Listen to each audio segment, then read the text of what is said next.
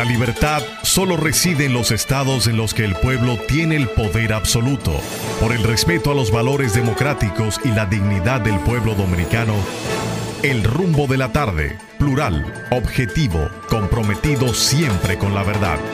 Con Juan TH, Rudy González y Georgie Rodríguez. Los poderosos ya están en el aire.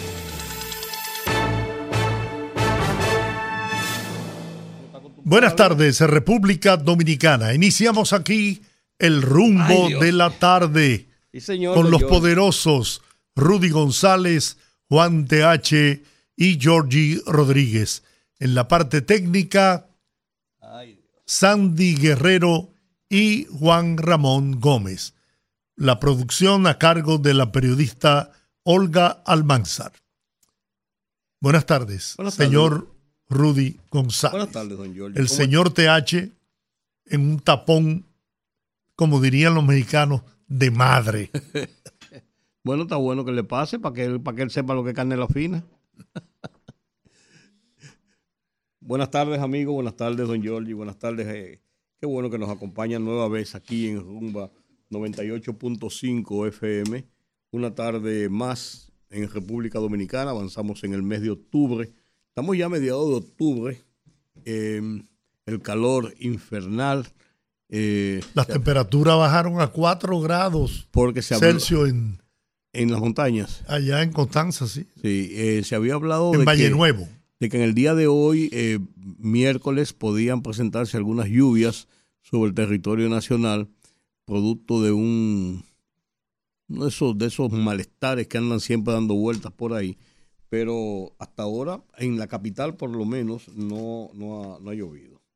El, yo un tema que nos ocupa en el día de hoy, aparte de, los temas internacionales que tienen que ver con la situación de Haití o la situación de, Israel, que eso debemos darle un poquito de, interés, es nada más y nada menos que el tema del dengue. El dengue, lógicamente, eh, es una situación preocupante después de los ruegos de la ciudadanía, de la sociedad, el señor ministro de Salud Pública dio unas informaciones hoy eh, que no satisfacen. El ministro dice, el ministro dice que hay dos nuevas víctimas y que habían seis fallecidos hasta este momento por dengue. Y las estadísticas que tienen las eh, sociedades especializadas de salud pública las remontan, pero muy alto por encima de eso. Y él dice que hay que, es que no se sabe porque hay que ver cada caso después que llega y una clínica certifica que murió porque estaba afectado de dengue, que esos casos hay que evaluarlo y ver si la persona realmente murió por otra cosa aunque tuviera dengue. O sea, yo no, yo como que no estoy entendiendo eh, cuál es el misterio Señor, el dengue es algo endémico en República Dominicana.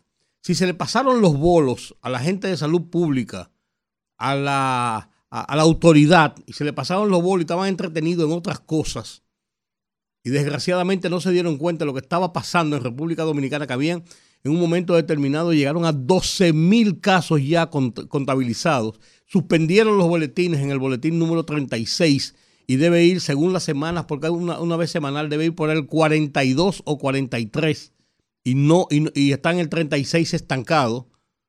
Y el tupé que tuvo el ministro de Salud Pública fue decir que el niño que murió, hijo de un médico, de un médico reputado, que no tenga inventado que eso no fue dengue. Digo, yo, a mí me cuadra la cabeza lo que está pasando. Fue incluso en Corazones Unidos. Sí, la clínica certificó muerte por dengue. Y es un médico que estaba tratando a su hijo. Por Dios, yo, yo te digo a ti, hay, cosas que, como vuelvo y repito, le cuadran a uno la cabeza. Y esta me está cuadrando la cabeza hace rato. Hace rato. El ministro o, epidemiología de salud pública, si él no, no, si él encuentra que es un caso muy, muy pequeño para él tratarlo, o el vocero de salud pública debía dar un informe de qué pasó, de qué se ha dicho, de qué dicen, de, mientras dicen que, bueno, sí, hay que decir cuánto, dicen los hospitales que están abarrotadas las consultas, que están abarrotados los, los, las camas de gente con dengue. En el Robert Reed dan las cantidades de tales y tales y tales niños, entonces Eh, eh, se lo están inventando eso. Bueno, no veo la necesidad de ocultar las cifras. No tiene sentido. Porque eso no es responsabilidad de nadie. Lo mismo está pasando en Jamaica, en México, en Brasil, en donde quiera que hay clima tropical, el dengue es endémico, está presente. Pero hoy vamos a hablar con una especialista, pediatra.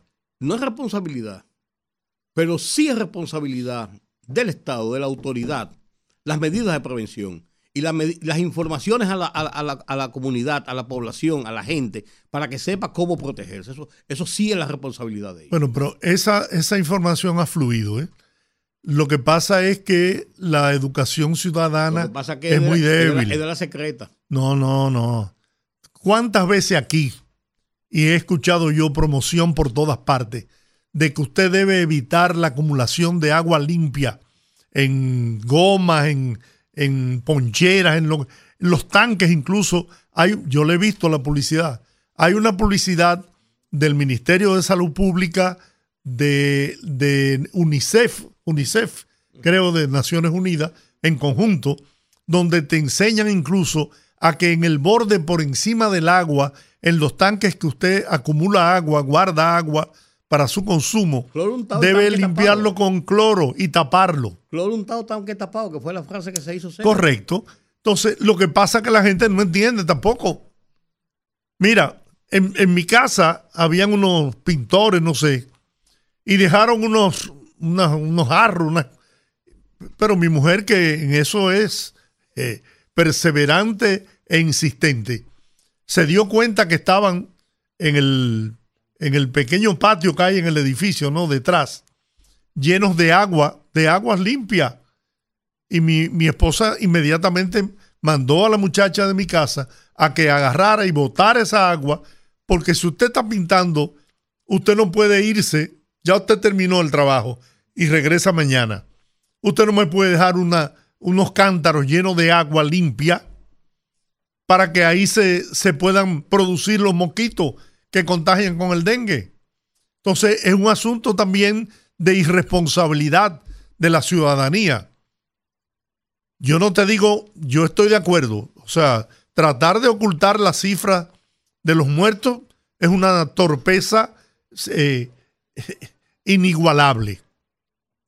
Pero de que sí hay el conocimiento en la ciudadanía de que debe evitar la acumulación de agua sobre todo de agua limpia, en contenes, en, lo que usted quiera, en ponchera, en, en jarros, en lo que sea, porque ese es el principal foco de crecimiento y de, y de nacimiento de los mosquitos que contagian con el dengue.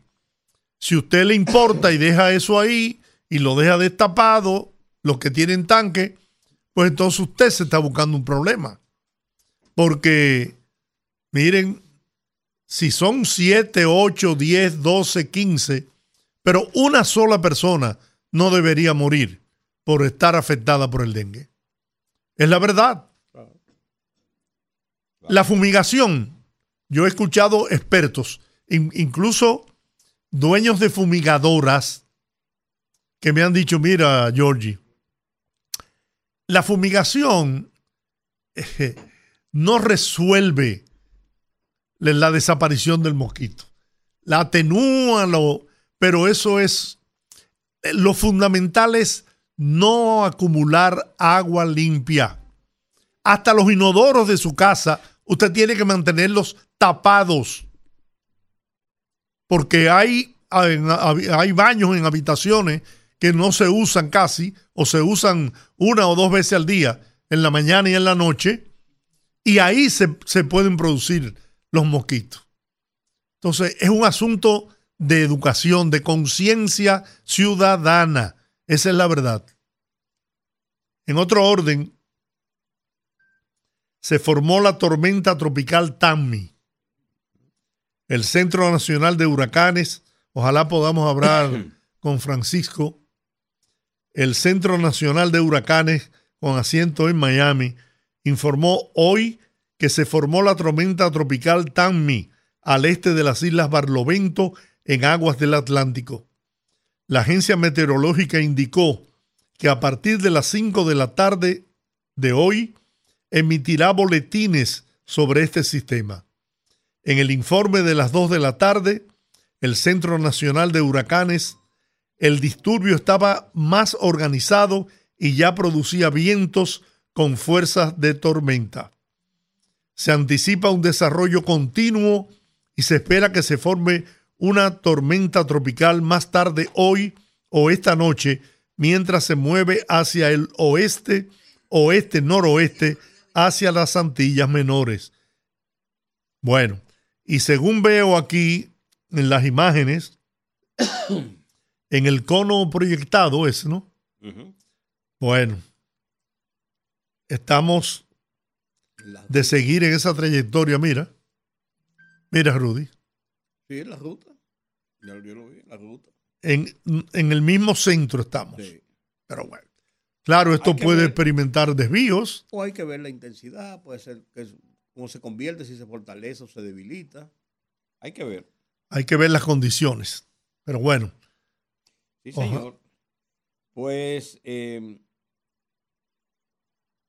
como te decía. Gracias, Amparo Almanzar. Eh, por haberme enviado esta información. Amparo al día ahí, ¿cómo se llama? Ponchando tarjeta. Sí, porque para que después el viernes cuando llame no se queje de que si le ponen tarde la canción o no. Ese, nosotros le retribuimos con, con su canción de los viernes. Pero mira, eh, Georgie, eh, este tema del, eh, de, de, lo del dengue, a mí me, a mí me preocupa sobremanera porque estoy, eh, estoy viendo y por eso, por eso mi, mi no indignación, pero sí mi, mi, mi crítica fuerte, o trato de hacerla fuerte, si no es un periodismo complaciente, trato de hacerla un poco fuerte, por el hecho de que eh, no, me, no, me, gusta la forma de que un funcionario eh, trate de minimizar un tema en el entendido, y más un tema de salud, en el entendido de que eso le afecta o le puede, eh, lo puede poner en el, en el, en el ojo del, de, la atención pública y eso. Tenemos un problema y hay que resolverlo y punto. Lo que, lo que es la misión, el deber de los funcionarios, lo que pasa es que los funcionarios de República Dominicana tienen la idea de que, de que el, el título de ministro o de tal cosa, o el título de fulano de tal, y andando con las escoltas y los motoristas delante, y el tipo que te abre la puerta del carro, el que te lleva el carrito cuando tú vas al supermercado, que viven, que se endiosan y viven en esos, en esos, en esa, en esas nubes, y caminan y flotan sobre las nubes, eh, no saben el daño que le hacen a la sociedad cuando asumen esas actitudes. Eh, y entonces lo que tratan es de ocultar cosas, minimizar cosas, y son inaccesibles además de eso, porque no tienen tiempo para eso, pero tampoco tienen tiempo para resolver los problemas que se presentan en una sociedad que está llena, como decía aquella vez Daniel, Medina, perdón, tiene un maletín lleno de facturas. Aquí se carece de todo, se necesita de todo. Eh, la sociedad dominicana de siempre desde la postdictadura, para no irnos más atrás, siempre ha estado carente de eh, soluciones de situaciones que se le van presentando y se tapa un hueco y se abre otro, se tapa uno y se abren tres. Y nunca hay soluciones definitivas porque o no tenemos recursos económicos o tenemos que postergarlo porque se presentan situaciones, eh, por un montón de situaciones, por un montón de casos. Y no es un asunto de que uno pueda decir es el funcionario fulano de tal o es la administración fulana de tal. Es un problema del Estado dominicano. Estaba viendo, eh, revisando unos, unos archivos, buscando eh, algunos datos para ya puntualizando algunas correcciones que estoy haciendo de unos escritos. Y me topé Georgie, tú no me vas a creer. Yo revisé, yo tengo, yo estuve revisando durante tres o cuatro noches archivos completos para ver qué hizo el gobierno de Salvador Jorge Blanco en República Dominicana. Pues estoy viendo más o menos algún, algún punto luminoso. Yo no he encontrado ninguno. El mayor, ¿tú sabes cuál fue? Lo que dijo Fernández Mármol, que se podía doblar la derecha. ¿Tú no te acuerdas? Eso no tiene más. El mismo fue que dijo, el logro del gobierno es ese. Entonces, eh, eh, es un problema ancestral, es un, es un problema de siempre. un teléfono, un teléfono ahora. Pues, para toda esa gente que llama aquí para quejarse por vaina. Pero, pero, pero, señor, estamos en el aire, en un programa. Hace rato que estamos en el aire, en un programa con los teléfonos abiertos. Y usted, usted viene quejándose de un problema con Licho. Tú hablaste con Licho, tuviste suerte. Tú una persona con suerte que hablaste con Licho. Ah, pues yo vi a Georgie eh, enganchado ahí. No, estamos en el. También, mira, encendido el cosa, estamos en el aire. Ah, buenas tardes, amigos. Buenas tardes, buenas tardes. Eh, por favor. Es que. Además, yo entiendo que tú llegaras alborozado porque lograste hablar con Licho. sí, sí, la ciudad está muy, muy congestionada. Ahora hay un problema. Ustedes saben que este es un país de bestias, de animales no son personas, no son ciudadanos los que conducen en las calles, son animales, bestias, que no son capaces de coger un carril, que hay que meterse en la punta, entonces hacen un cuello de botella, todos por meterse al túnel, o todos por subir al elevado, porque nadie puede hacer una cola, porque yo soy un estúpido, ¿no? Y el inteligente eres tú que te metes en, en la punta. Sí. Pero es así. ¿Mm? Entonces, sin ninguna consecuencia. El tapón, quitarlo, quitarlo los conos. Y al quitar los conos, hacen tres, cuatro carriles, todos para meterse en, el túnel. Pasa igual en el puente Duarte. Entonces, eso, dice Olga, una locura cometida por animales. Porque eso es lo que son animales, o eso es lo que somos, para incluirme yo también. Animales, bestias una selva de concreto, de cemento, donde nadie respeta nada. Y encima de eso hay 800 mil motociclistas que también hacen lo que le da su maldita gana. Con eso no hay quien pueda.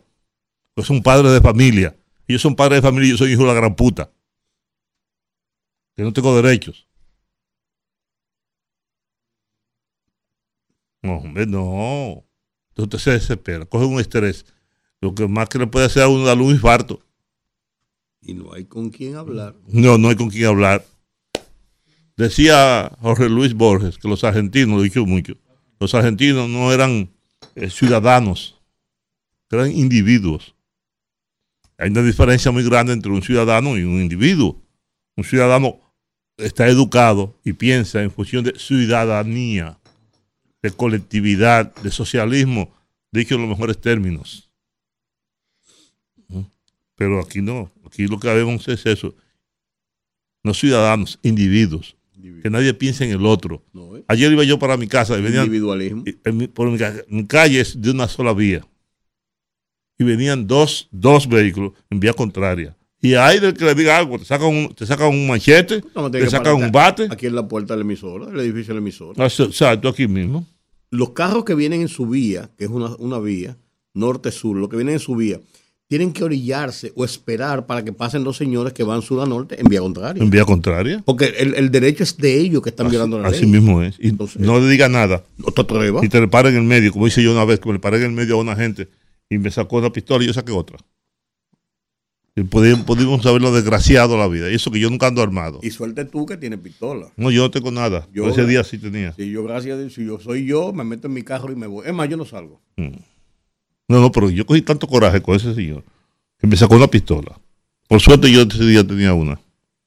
Y estaba dispuesto a matarme con ese señor. Porque, porque, porque, porque me saca la piedra. Así como a ti te cuadra la cabeza y me saca la piedra. Esa vaina.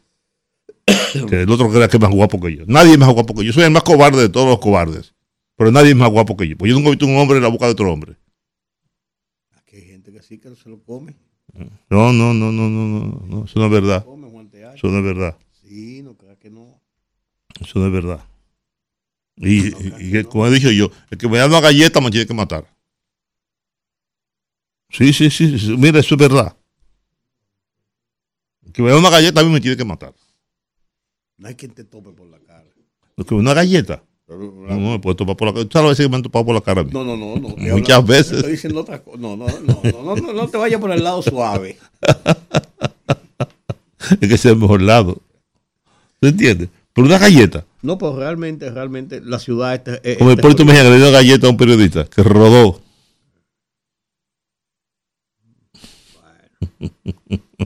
Amigo tuyo, por cierto. Murió, por cierto. Pues murió de eso. Eh, no, no debió haber muerto. De la vergüenza. De la vergüenza, sí. Pero no, mire, señores, eso es desesperante, el tránsito en la ciudad de Santo Domingo. Y a toda hora, porque ya no hay que, no, que está, esta es la hora pico, no. Que yo hablaba con alguien hoy. En México y en muchos otros lugares se, se pusieron horarios distintos. El horario del colegio es uno, el horario de la oficina es otro. ¿No? El horario de las tiendas es otro. Las tiendas se abren a las 10, a las 11 de la mañana. Nadie sale a comprar una tienda a las 8 de la mañana. ¿Eh? han puesto horarios distintos para evitar el congestionamiento. Incluso la entrada de los colegios y la entrada de las oficinas. Claro.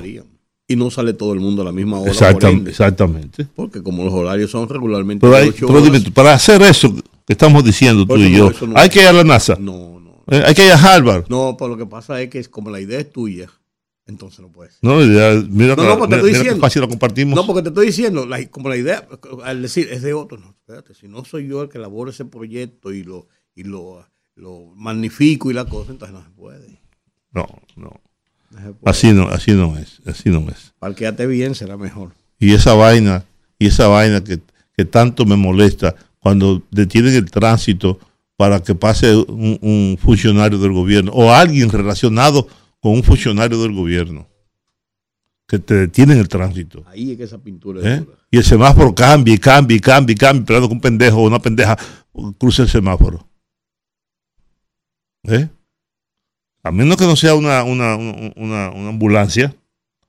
O el, ¿eh? presidente, de la o el presidente de la República, el ministro de las Fuerzas Armadas. O sea, ahí están establecidos. Claro, por ley. Sí. Ah, pero aquí no, aquí, no hay ley para eso. Pero bueno. Bueno, Santiago Riverón Arias, alcalde de, Dajabón, está siendo amenazado de muerte. Incluso tuvieron la osadía ¿eh? por, favor, dame de llamar a un programa en vivo de radio en Dajabón. Para matarlo. Para amenazarlo. ¿Pero y quiénes? Dice que es ciudadanos haitianos. ¿Y, por qué? Bueno, él es el alcalde de Dajabón.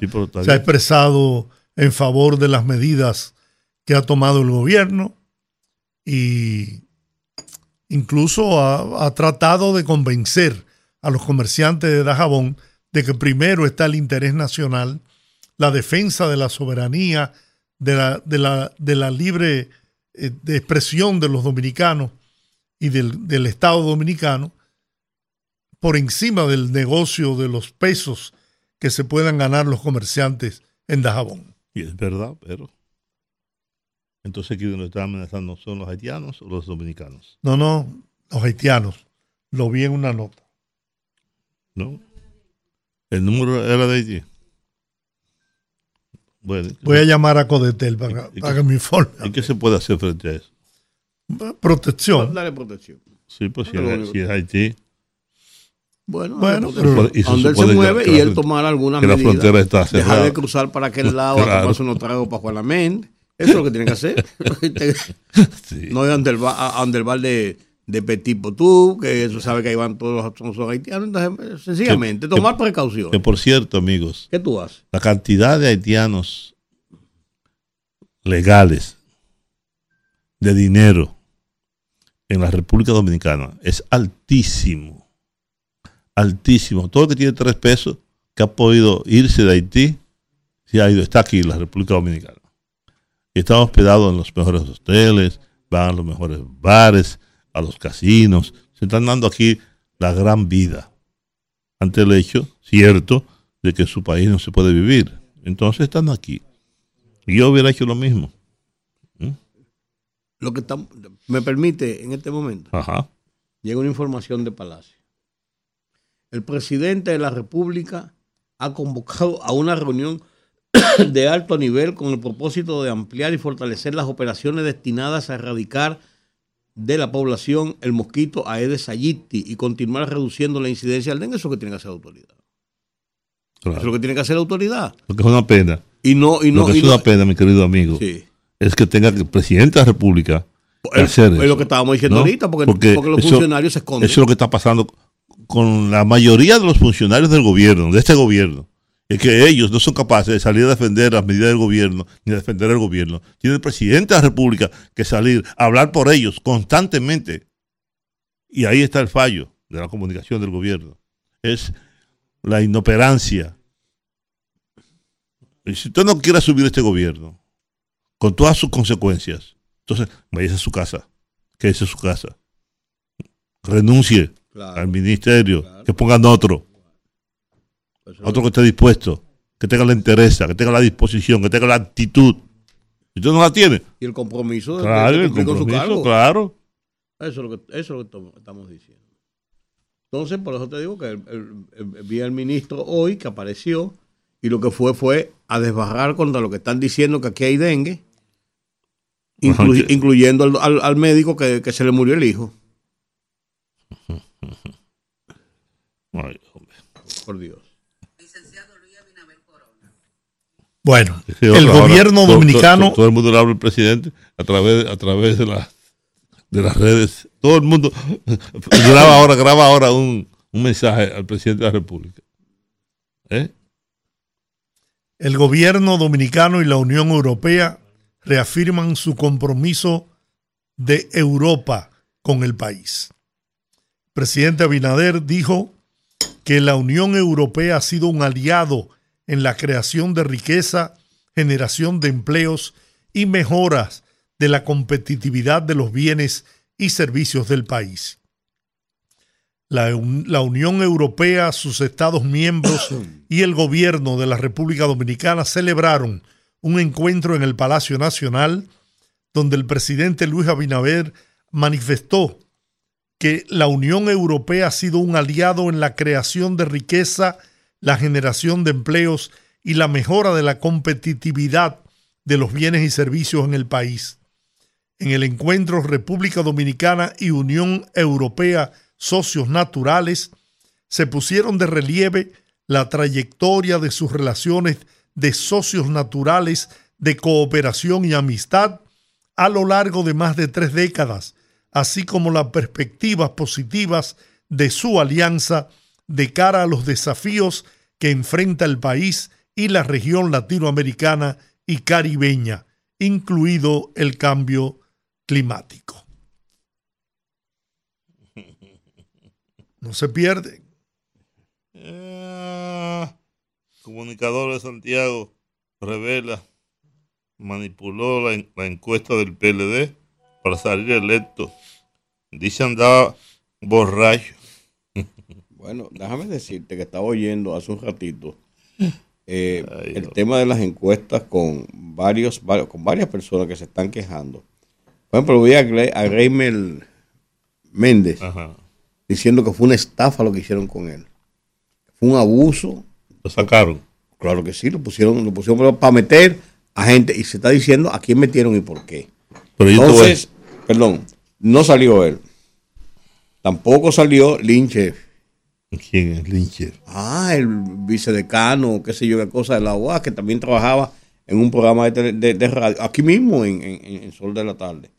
Entonces, hay muchas personas que habían hecho eh, promoción importante, interesante, en el entendido de que tenían asegurado un, posicionamiento y al final de cuentas no han salido. Y la queja de lo que se está, ellos están denunciando y diciendo es que lo sacaron eso, esos son personas dentro del partido de la fuerza del pueblo, pero también dentro del PLD Hay muchísimas quejas y dentro del PRM también hay muchísimas quejas, de muchísima gente quejándose de que las encuestas fueron un verdadero fraude. Yo le decía a Georgie, y él estaba conteste conmigo, en el programa de televisión, que yo no estoy de acuerdo con las encuestas. Las encuestas se prestan a manipulación, a conjeturas, a engaños, a falsedades, a mentiras, que no eran transparentes, que no eran democráticas que lo mejor es la convención. Y ponía como ejemplo precisamente la convención del PRM, en donde se hizo una convención cerrada y todos los simpatizantes y militantes del padrón estaban, tenían el derecho a ejercer el sufragio. Es más, dije que lo ideal sería hacer, como se estableció en principio, la convención de todos los partidos el mismo día con el padrón único de la Junta Central Electoral. Eso lo hacía universal, eso lo hacía democrático, eso lo hacía más diáfano. Pues la primera propuesta de las de las primarias era que fueran cerrados o, abiertas. O abiertas. O abiertas. no, no. Contra de la Junta. No, también, pero lo que te quiero decir, cerrado o abierta. Esa fue la discusión. Después de comenzaron a regalar cosas. Que el plebiscito, que sí, hasta joder la vaina. Hasta joder la vaina. Pero son los mismos, dirigentes políticos los que hacen ese embrollo, ese lío.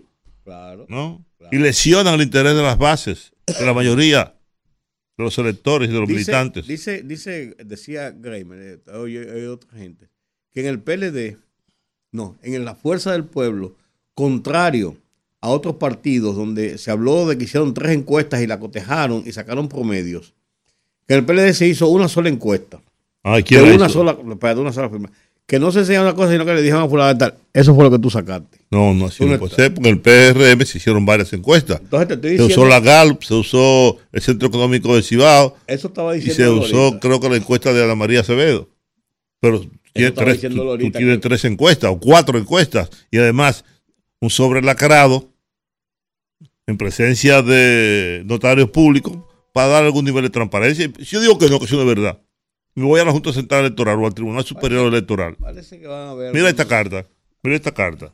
Ah, la de la de la, de la palabra. Mira esta carta. Renuncio. Ayer. Eh, Danilo Medina, licenciado Danilo Medina Sánchez, presidente del PLD. Eh, Charlie Mariotti, secretario general.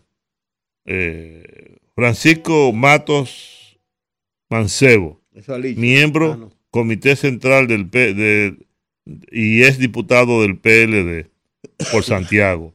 Dice eh, fecha 17 de octubre del 2022. Eh, muy distinguidos señores, renuncio. Pero eso no, no tiene que decir nada. No, qué respetuoso, qué considerado. Señor, eh, señor Danilo Medina, señor Charlie Mariotti, renuncio. el entorno de la carta. Es innecesario, los adornos y lo de la vaina. Punto. Que por este medio me comunico. No más que ya, yo, renuncio. Señores, sigue el conflicto en la Cámara de Representantes en Estados Unidos. si fue difícil para Jim Jordan. Fue difícil para McCarthy. Bueno, pero este tiene el apoyo de Donald Trump. y así. McCarthy también. A final de cuentas, él, lo aprobó a final de, apoyó a final de cuentas. Pero al final del final, pues, después de 15 pues. intentos, este lleva dos y todo parece indicar que hay conservadores republicanos que dicen que bajo ninguna circunstancia votarán por él. Pues acuérdate que, Ahora yo me pregunto. Acuérdate que hay un grupo de republicanos precisamente que están en contra de la línea del partido. Pero yo me pregunto, ¿y acaso no podrían los demócratas en una, jugada, de... Pues lo hicieron, lo hicieron con McCarthy. En varias ocasiones, en varias rondas, el demócrata que estaba compitiendo con McCarthy ganó mayoría de votos frente al no, no completó lo necesario para pasar a la en, en, en varias rondas de votaciones eh, sacó más que McCarthy. Y por eso se fue a tantas rondas. Pero eso te indica a ti cómo anda ese partido. mandado. No, eso te indica cómo anda ese país. No, no, no, pero ese, ese, partido ya se más concentrado. Una foto. Sí, pero el país está dirigido por republicanos y demócratas. Está bien, está bien. Estoy diciendo que me acaban de mandar una foto. Ajá, ¿de Cruzando el puente. Puente Duarte. Ajá. Es un solo tapón. Esa persona me dice que, a veces dura, igual que Iván Ferreras, casi dos horas en cruzar desde aquí hasta la parte oriental. Hay gente que prefiere quedarse por aquí dando vueltas oh, irse a las 8 de la noche. Cosa, ¿Cómo se llama? Valentín, Valentín, Valentín se queda aquí haciendo nada y manda su, manda un sancocho, un asopado, una cosa. ¿No? En lo que, en lo, para no tropezarse con ese tapón. Sí, te consume combustible, te, te, los nervios y no, no llegas a ningún sitio. Exactamente. Miren, tenemos que ir a la pausa si ustedes quieren. Te llega la menstruación, todo. Son las 5 y 38. Regresamos. Fogarate en la radio con Ramón Colombo. Se titula Pero yo no gobierno.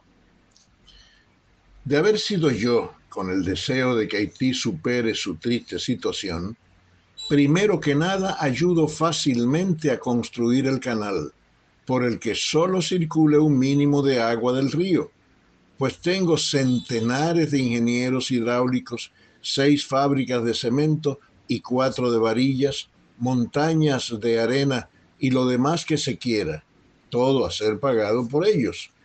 Y dejo la frontera como está pues soy su gran beneficiario comercial. Y que siga yendo y viniendo una mano de obra abundante de bajo costo que sostiene la producción agropecuaria del inmenso noroeste. Pero eso soy yo que no gobierno ni busco los votos de los nacionaleros. Fogarate en la radio con Ramón Colombo.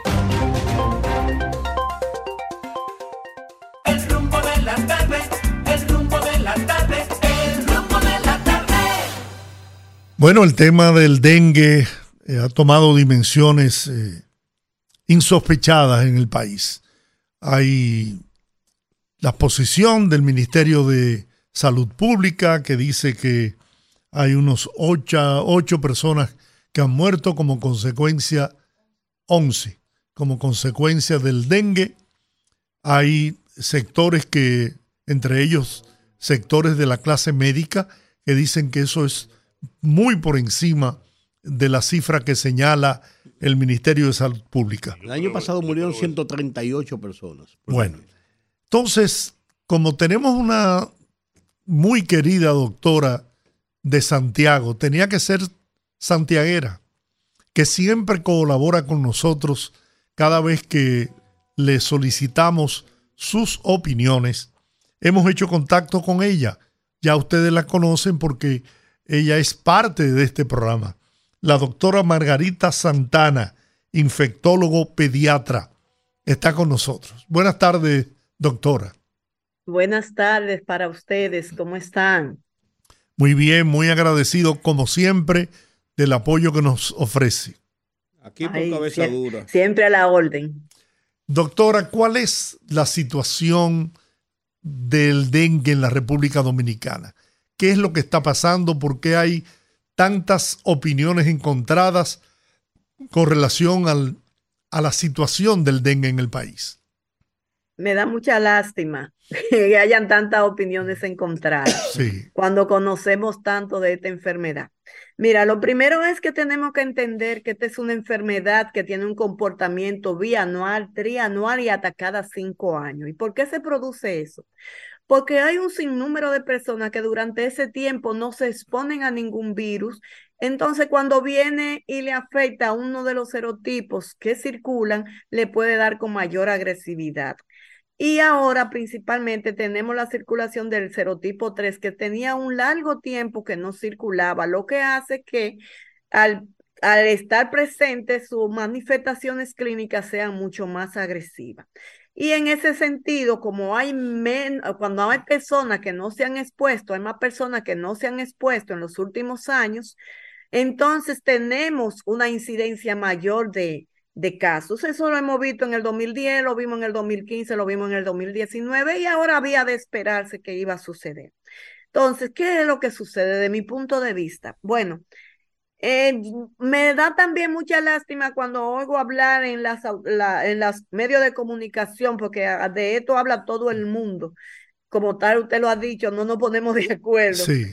y hablan mucho de lo que es la fumigación. Señores, la fumigación es efectiva para nosotros poder controlar esta situación. ¿Y por qué no es efectiva? Porque usted mata el mosquito adulto, pero el que se está criando en ese reservorio de aguas limpias, entonces en tres o cuatro días o en una semana ya va a ser adulto y eso es insostenible. Además de que el, el, el virus ya está creando, el mosquito ya está creando resistencia contra los los insecticidas, además de que el, el, que cuando van a fumigar no penetran a las casas, donde es en los rincones de la casa que el mosquito vive.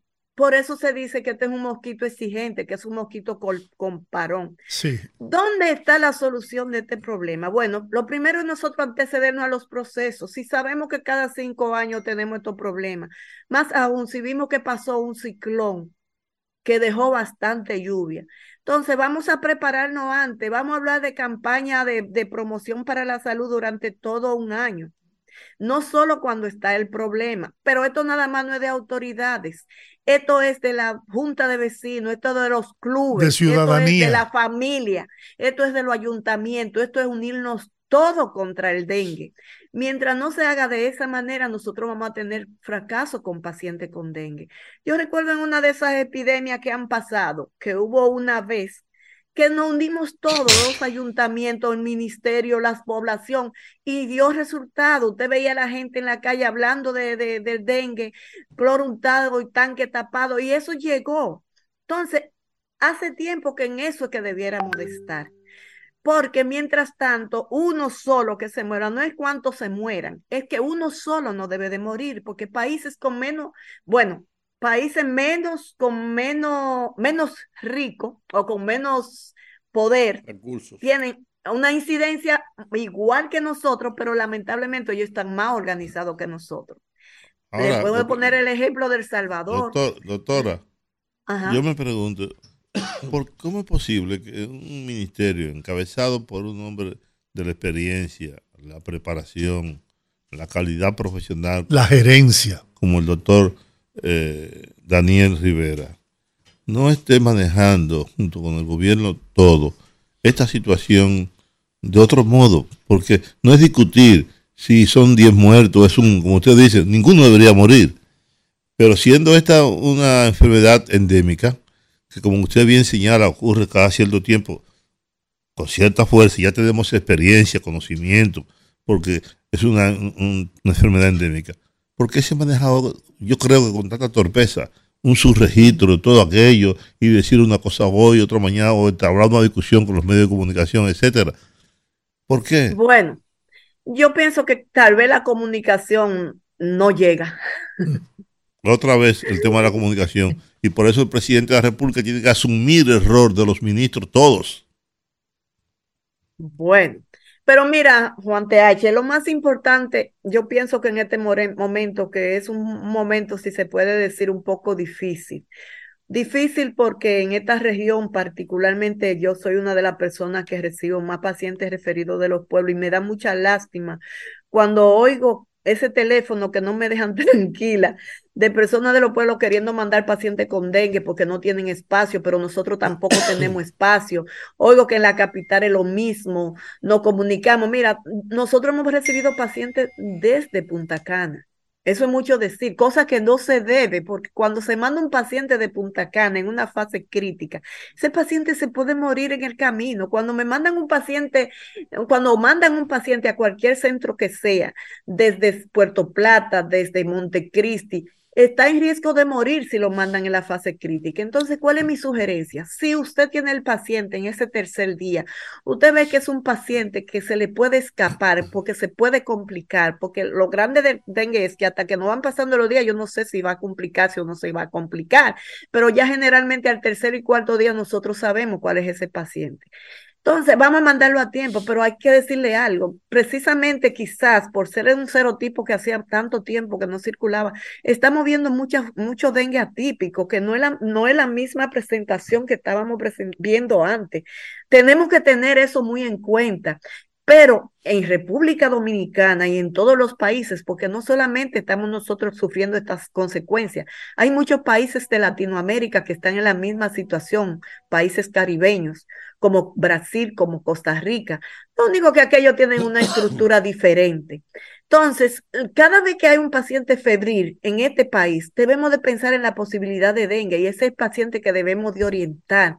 Ese es el paciente que le debemos de decir las cosas claras a los padres para que ellos sepan cuáles son esos momentos que tienen que salir al médico. Una de las discusiones que he oído es decir, es que se van todos a la emergencia. Claro que eh, yo mejor quiero que vayan a la emergencia y no que se queden a la casa. Claro. Porque es mejor que ellos vayan a, las 24 horas y yo le diga a ese paciente, mire, este niño puede estar en su casa. Lo que usted va a, a, estar vigilante de que si le da dolor abdominal persistente, si vomita persistentemente, usted va a venir para acá de una vez. Es mejor que vayan a la emergencia y no que se queden en la casa, desde mi punto de vista. Entonces, es lo que yo pienso. Entonces, eh, tenemos un, un brote yo no sé cómo, a, qué nivel ustedes los clasifican, pero importante de casos de dengue en el país o no? Definitivamente, porque en, en el boletín del ministerio, eh, lo último que oí hablar ayer fue que tenemos más de 12 mil casos, un 83% por encima de lo que se presentó el otro año para esta misma fecha. Entonces, definitivamente tenemos aumento. Y si ustedes a oír por los medios de comunicación de gente que fallecen o de hospitales que están llenos, hemos, hemos visto que es por todas las regiones. Si hablamos del norte, si hablamos del sur, que en Asua, que en... Oye, Ahora no podemos, yo no lo puedo decir porque para hablar de epidemia tenemos que dar datos epidemiológicos que yo no dispongo. Ya eso es diferente. Eso es diferente, pero definitivamente estamos en un aumento de casos de dengue considerable. Se ha hablado, dice, dice Salud Pública, que hay que hacer una confirmación de que una persona de los que se ha dicho que ha muerto por dengue tienen que confirmar que realmente fue el dengue que lo mató. Aunque tuviera dengue, a lo mejor se murió de una cortada en el pie, digo yo, o de un, sí, o de, o de vejez, aunque tenía 42 años. Pero de algo murió y entonces tienen que determinar, antes de determinar que es dengue. Yo no sé cuál es, el, cuál es el temor de decir que una persona murió de dengue.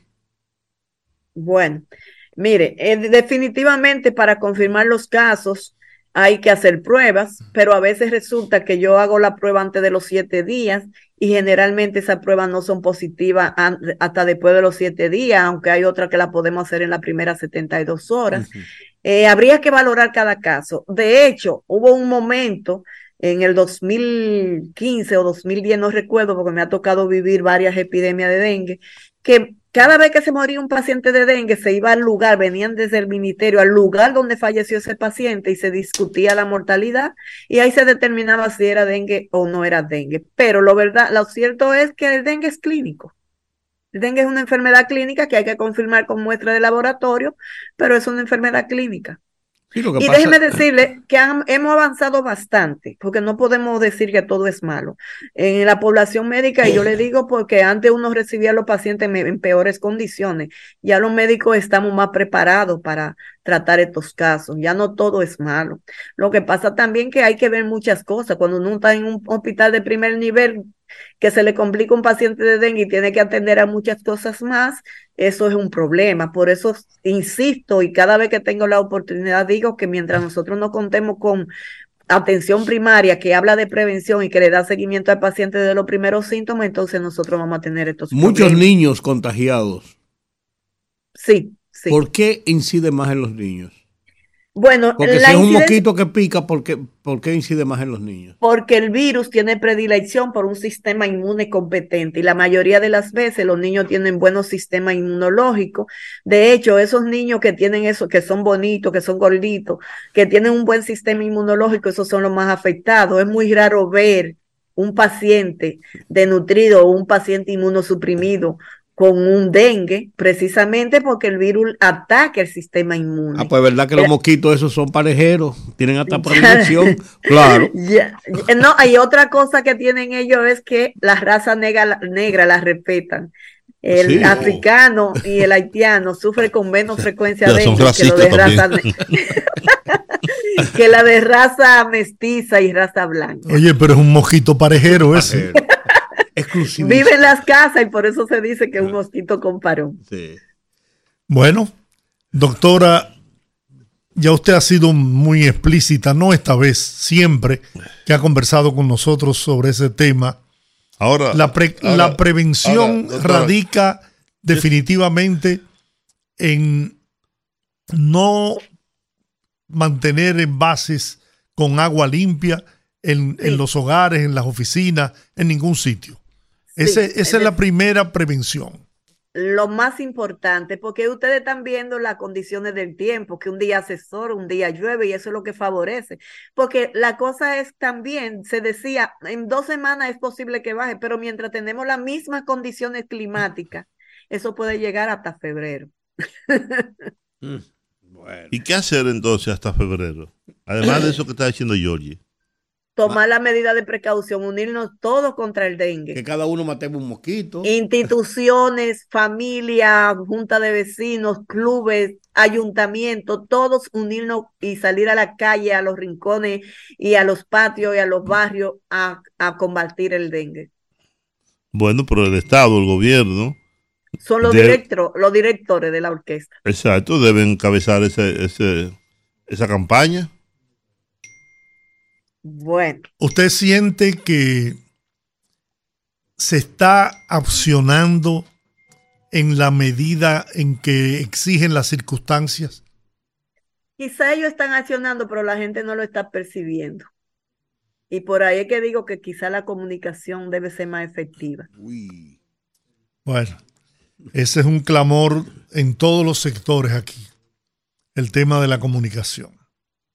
Doctora, como siempre, nuestro agradecimiento permanente por ese apoyo que usted nos brinda cada vez que requerimos de sus conocimientos y de su opinión.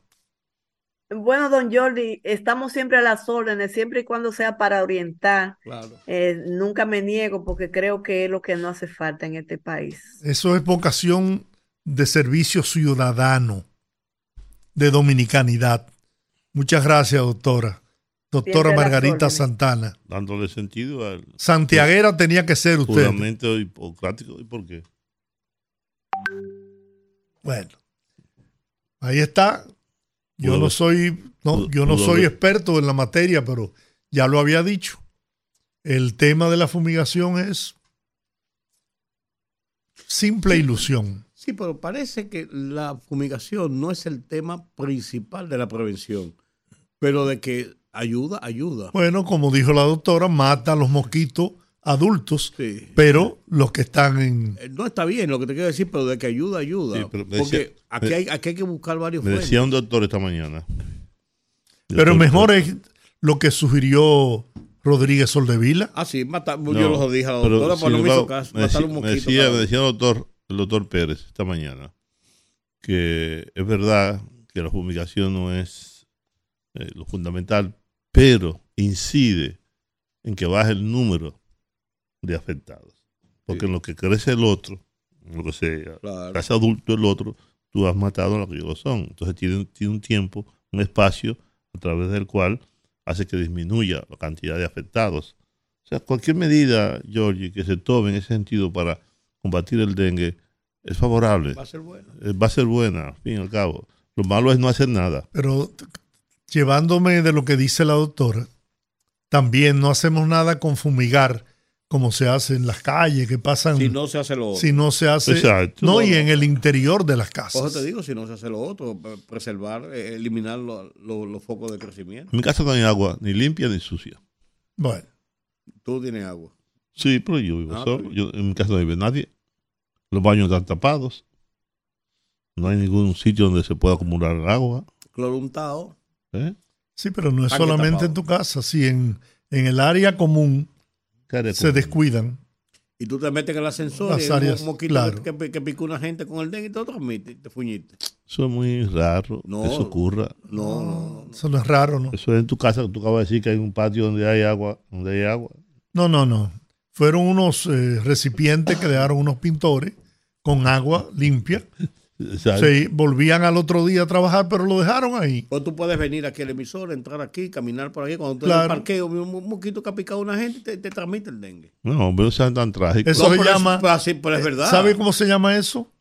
Dengue por carambola. Oye, así como nunca me dio. Eh, nunca me dio el SIDA, nunca me dio gonorrea, nunca me dio vaina, nunca me dio el, el, el, dengue, la vaina, nunca me dio. Eh, el COVID. El COVID o sea, yo soy un hombre completamente sano. No, no es eso, no es eso.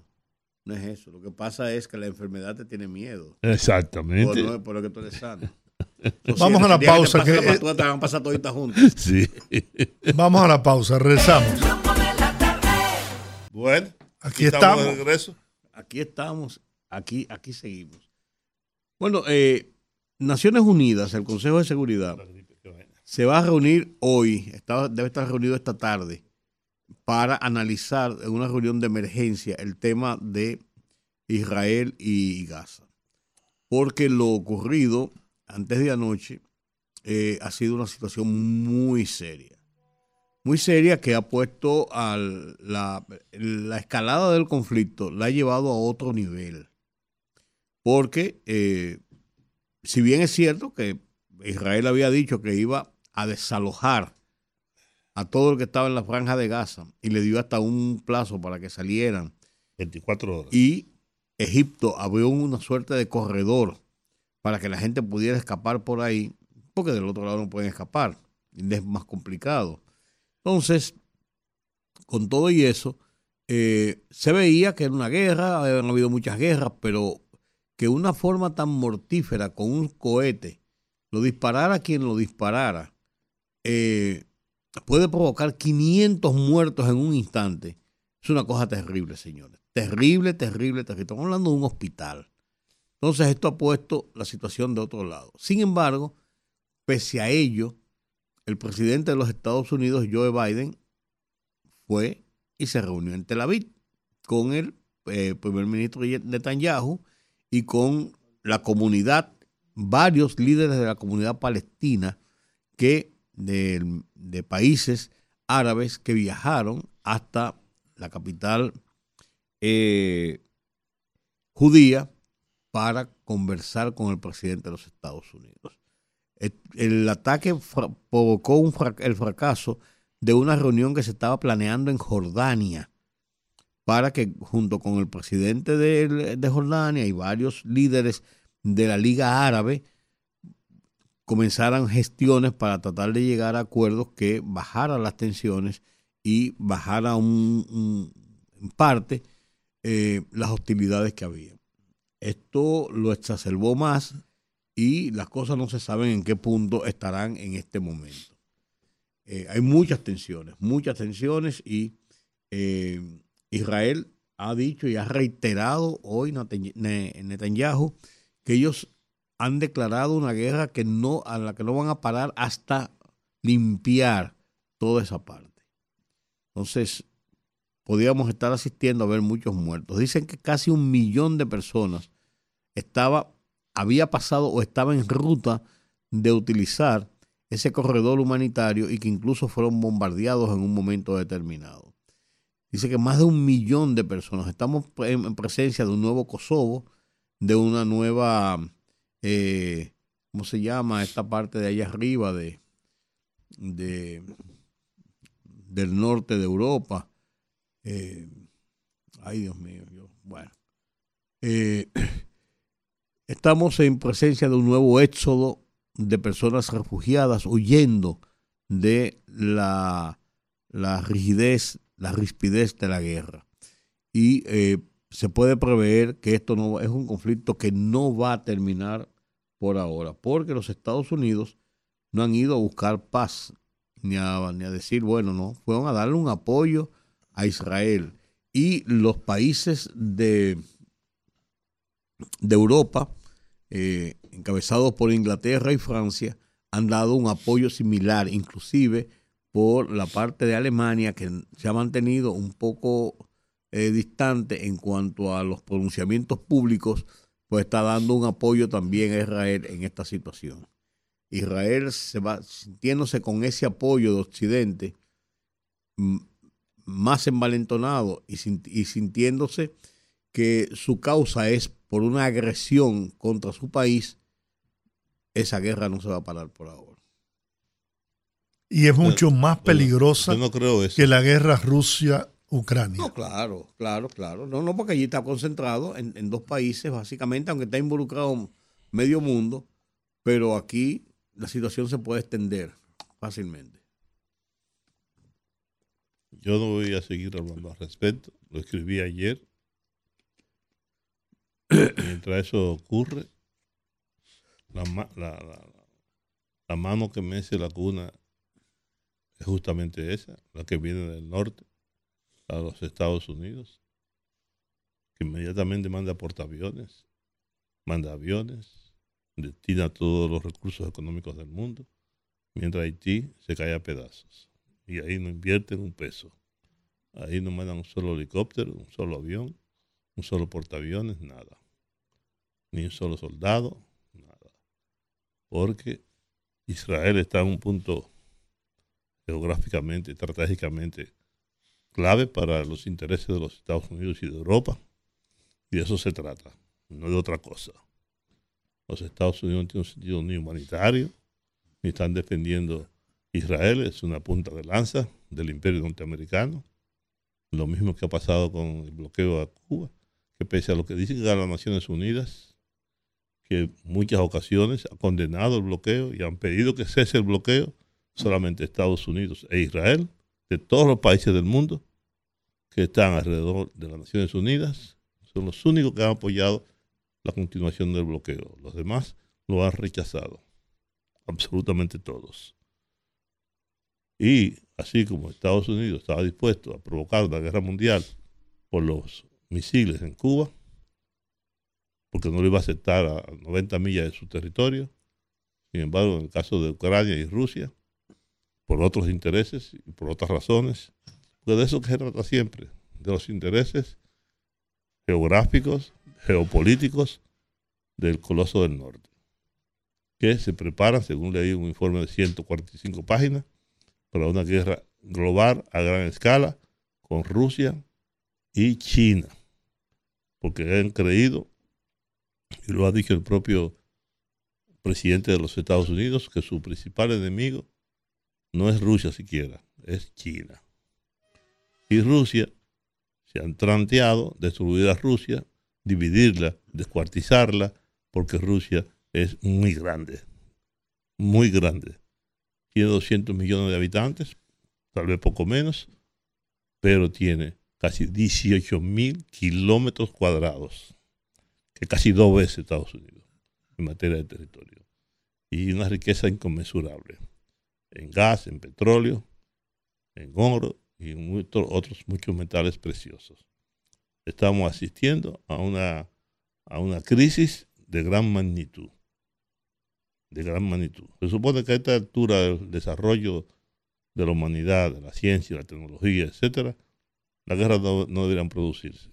Que a través de la conversación, del diálogo, pueden resolverse los conflictos. Sin embargo, hay quienes entienden que no. Porque la carrera armamentista es un, tal vez sea el principal negocio en el mundo. Y me interesa, o sea, así, las armas y el dólar forman parte de los grandes negocios en el mundo. Y es una pena, una lástima. Que por cierto, Serra estuvo desmintiendo que enviara unas cartas a los palestinos. Yo la leí porque me la mandó Georgie, no sé quién se la mandó a él. Ah, circuló por muchas partes. Sí, pero él salió a desmentirlo, dijo que no, que él no envió esa carta. Lo cual tampoco es raro que alguien haga una cosa como esa y la, y la firme, eso se ha hecho muchas veces.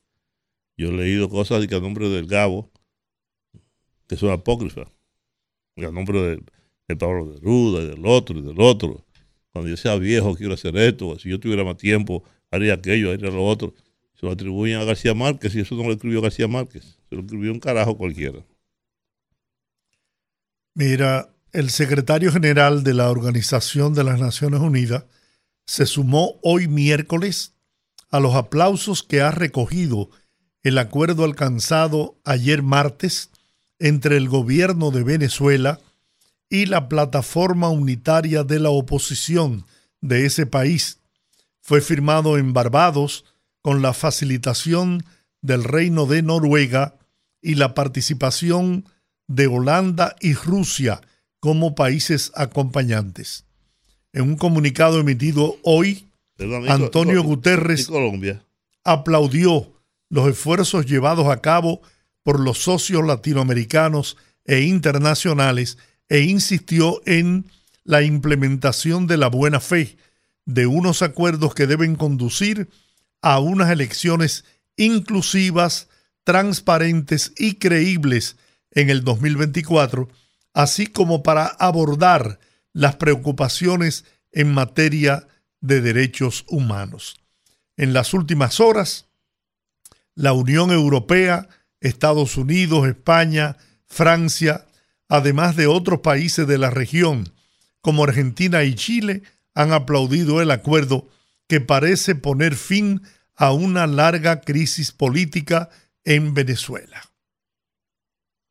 No te preguntaba por Colombia, también estaba participando en la. No, no, no, estuvo en esta. En las negociaciones. En México, él participó en México, en las reuniones que se realizaron en México. Colombia. Sí, que no se llegó a, a concretar ese acuerdo, pero ahora, felizmente, ojalá que el pueblo venezolano tenga la oportunidad de asistir a las urnas en las próximas elecciones y a escoger libremente a quienes dirijan esa nación en los próximos años. Sí, es así como tú dices.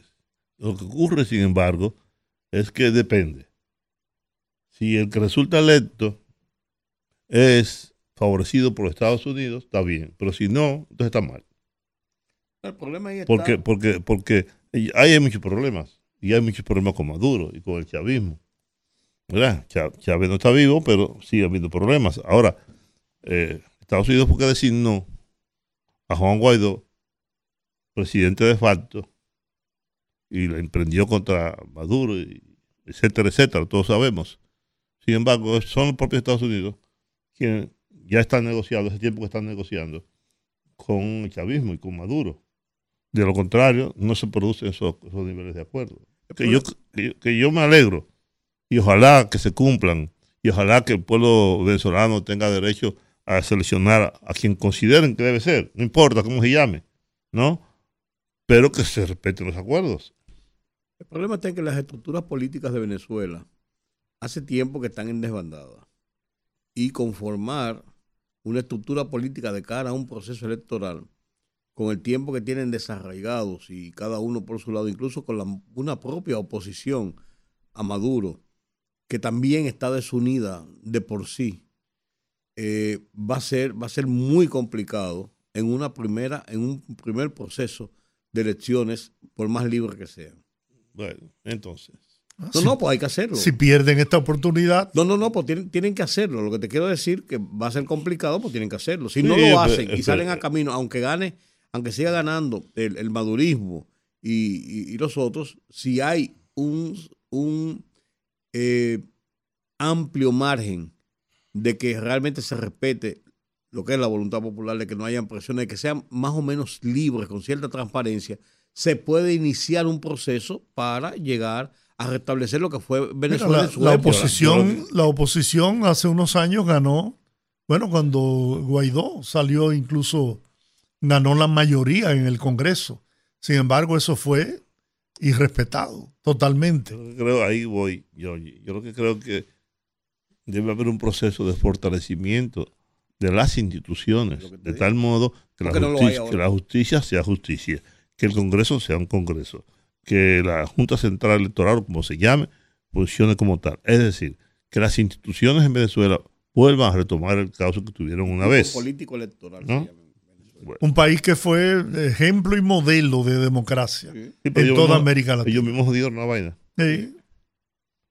Pero ellos, ellos, la, ellos la embromaron porque el sistema de partido colapsó y dejaron que colapsara el sistema de partido. Incluso Rafael Caldera de la democracia cristiana se retiró de COPEI, formó el MAS. El MAS le dio el tiro de gracia cuando él, en vez de continuar con la democracia cristiana como un líder de la democracia cristiana, lo que hizo que fue que abandonó la lucha por la democracia cristiana, formó una coalición de partidos pequeños, opacaron al COPEI y a, los adecos. Terminaron apoyando el chavismo. Entonces, entonces le dio la oportunidad a que surgiera una esperanza nueva. Y ahí le, le abrieron las puertas a Chávez. Eso, eso ahí, está todo. Ahí está todo. La crisis del sistema de partidos. No tenemos a nadie. Vamos a localizar a Francisco Holguín, meteorólogo, que siempre nos orienta para ver si conseguimos información sobre el desarrollo de la ya formada tormenta tropical Tammy allá en el Atlántico. Pues si no aparece Holguín, a lo mejor conseguimos a, Gloria Ceballos. Claro. A uno de los dos, porque yo me asusté ahorita cuando te escuché hablando, venía en camino. Sí, viene, viene según la fotografía que me enviaron. no, yo no lo dudo, precisamente.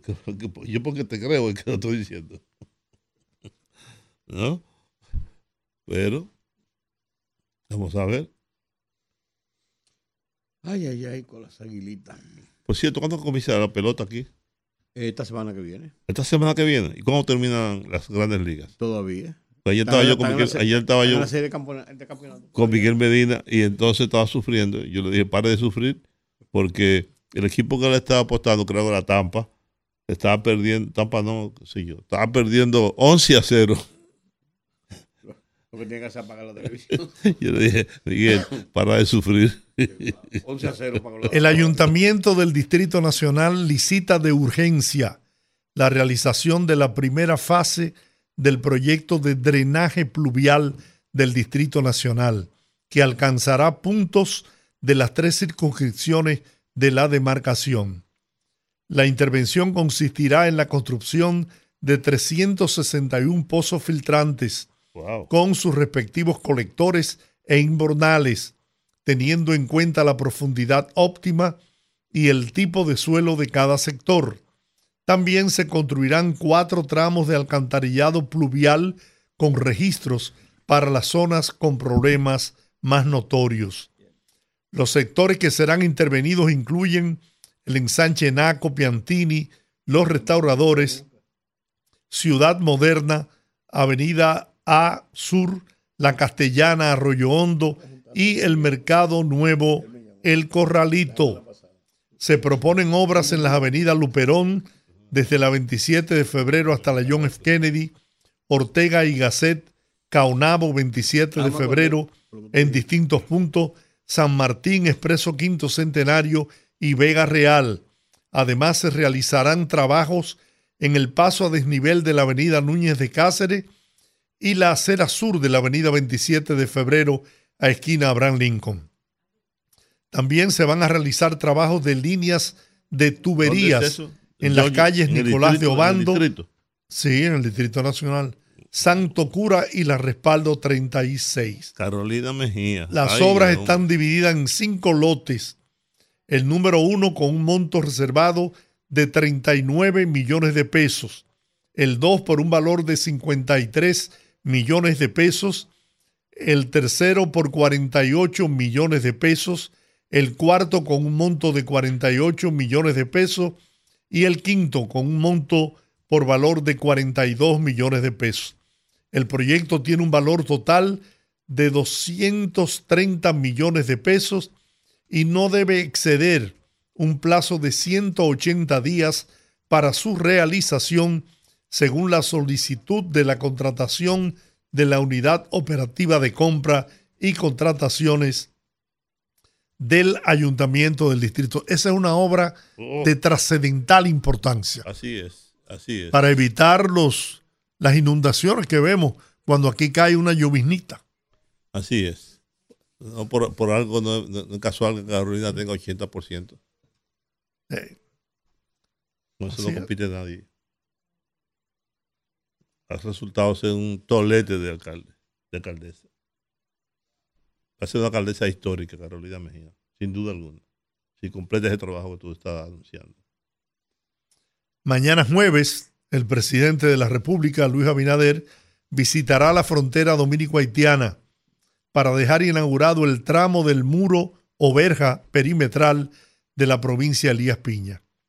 Tal como se había anunciado hace varias semanas en su rueda de prensa de los lunes, el mandatario celebrará mañana la finalización del tramo número 3 de esta obra que se encuentra en Elías Piña.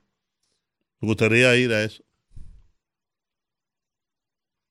Llámate al presidente, como tú eres llave de él, que me invite. La verja busca evitar el contrabando de mercancías, la inmigración ilegal y el cruce de los miembros de las bandas. Una vez finalizada, recorrerá 54 kilómetros en la primera etapa. Tendrá 19 torres de vigilancia, 10 puertas de acceso para patrullaje y mantenimiento a ambos lados. Estará segmentada en seis tramos, tramo 1 y 2 de Jabón y Montecristi, con 25.3 kilómetros de extensión, tramo 3 en Elías Piña, con 3.5 kilómetros, tramo 4 y 5 en Jimaní, con 17.2 kilómetros, y el tramo 6 en Pedernales, con 7.8 kilómetros.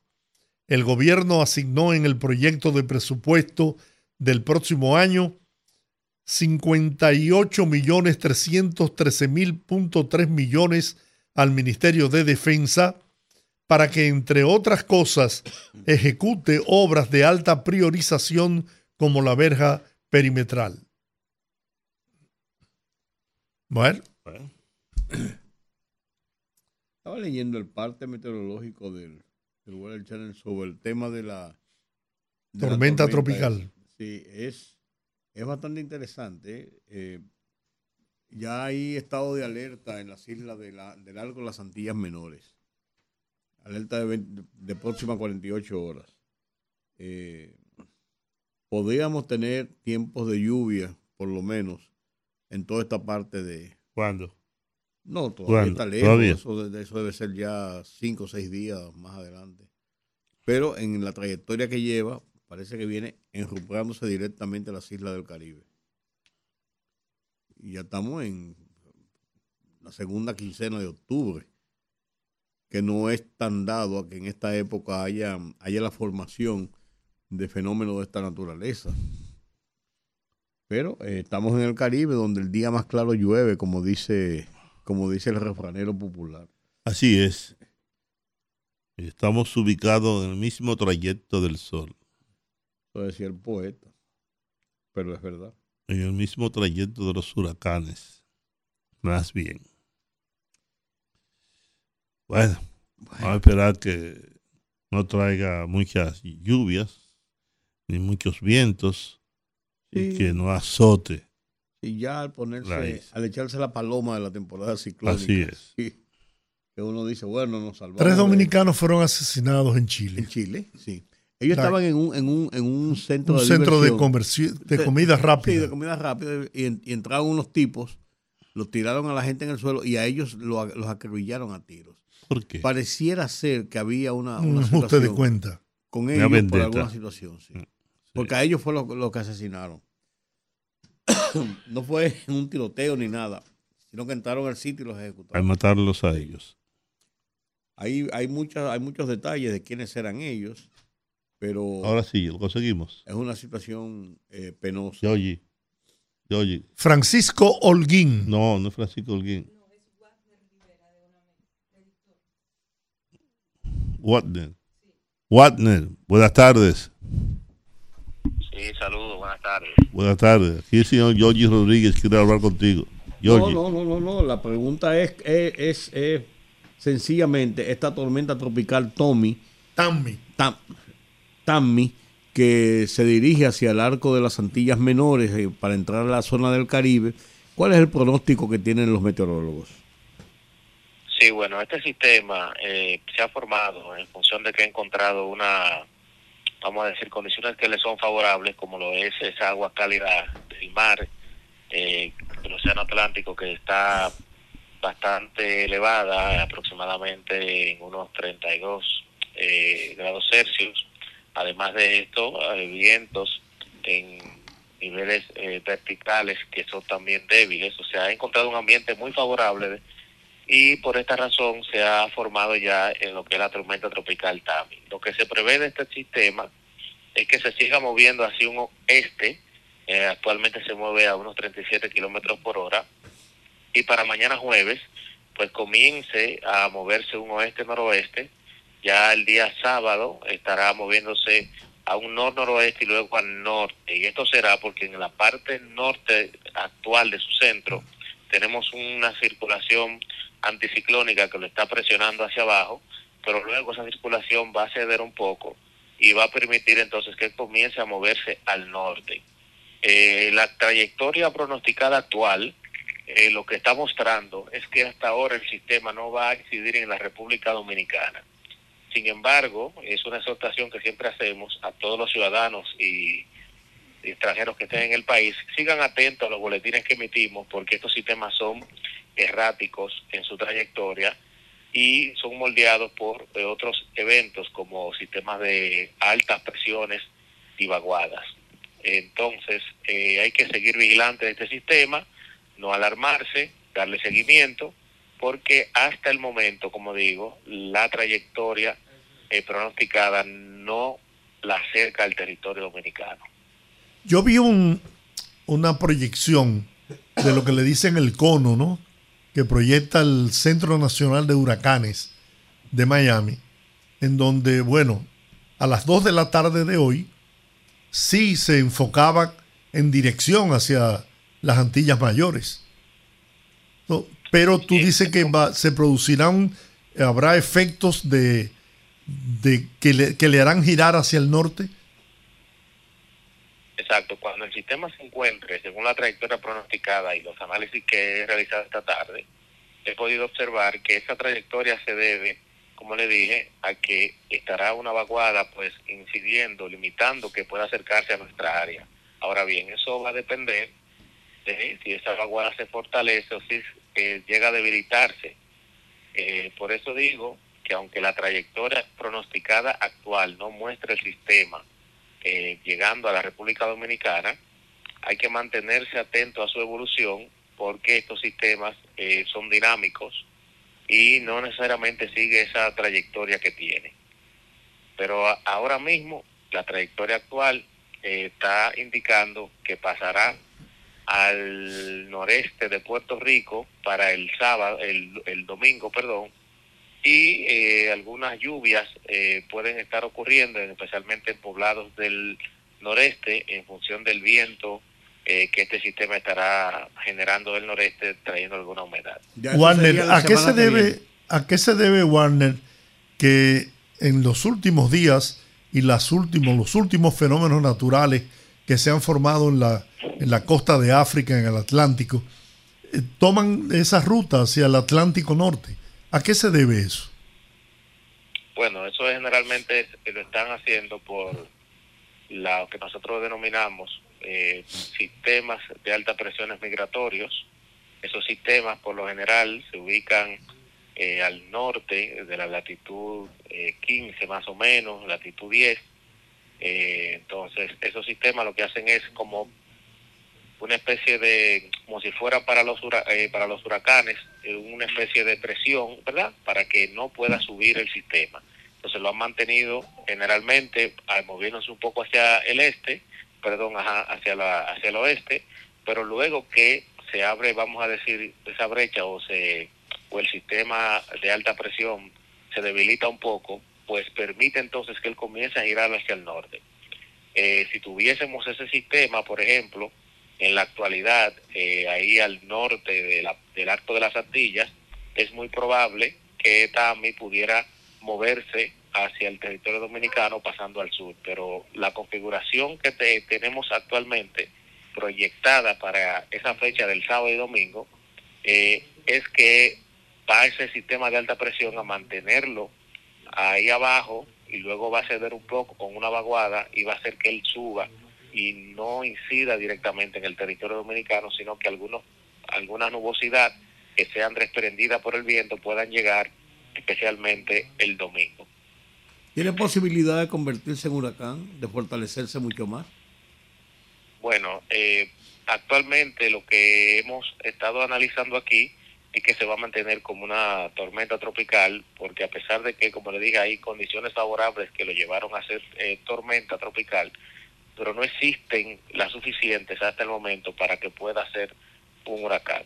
Pero como le digo, estos sistemas eh, son dinámicos en un momento que encuentre unas condiciones más favorables como son, dije, temperatura por encima de los 26 grados Celsius, que los vientos en nivel ascendente, niveles ale, vamos a decir de superficie a niveles medios, sean ascendentes y débiles, y que los, los vientos en niveles altos, horizontales, sean también débiles, pues estas condiciones les favorecerían para hacer de encontrarse huracán. Pero hasta ahora esto no se ve. Está recibiendo eh, fuertes cizalladuras de viento que no le, le, vamos a decir, que le impide desarrollo. Entonces, no, eh, la nubosidad que tiene es muy amplia, se está fortaleciendo, se está debilitando esa, esa nubosidad, se está dispersando. Bueno, en función de, de como estaba esta mañana, el sistema es evidente que se ha robustecido su nubosidad porque ya es una circulación cerrada al ser una tormenta tropical. Eh, vamos a decir ahora mismo cómo esté la nubosidad, que no es lo más significativo. Lo más significativo es eh, estar atento a la evolución de este sistema, eh, la población, aunque se ve que va desplazando, va a desplazarse muy al noreste de nuestro país, pero como vuelvo y reitero, son sistemas erráticos. No hay que alarmarse, pero sí hay que estar pendiente de su evolución y Muy desarrollo. Bien. bien, muchas gracias, Warner Rivera, predictor de la Oficina Nacional de Meteorología, por llevar tranquilidad al, al pueblo dominicano con este informe. Muy agradecido. ¿eh? Para servirle estamos. Muchas gracias. Bien. Bueno, ahí está ya eh, el pronóstico de la tormenta tropical Tami, que se vaya bien lejos, para el, para el Atlántico Norte. Se vaya y no vuelva. Vamos a la pausa, al regreso, que hable el pueblo. El pueblo. Conectando con la gente, que el pueblo hable en el rumbo de la tarde.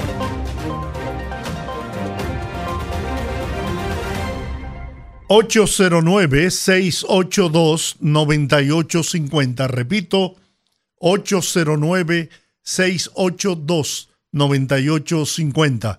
Las internacionales sin cargos en el 1-833-380-0062.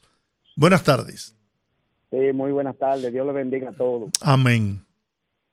Sí, eh, mi inquietud es que quiero preguntarle eh, o quiero darle una referencia, principalmente a la ONU, sobre el problema que tenemos, que, que tiene nuestro territorio con Haití.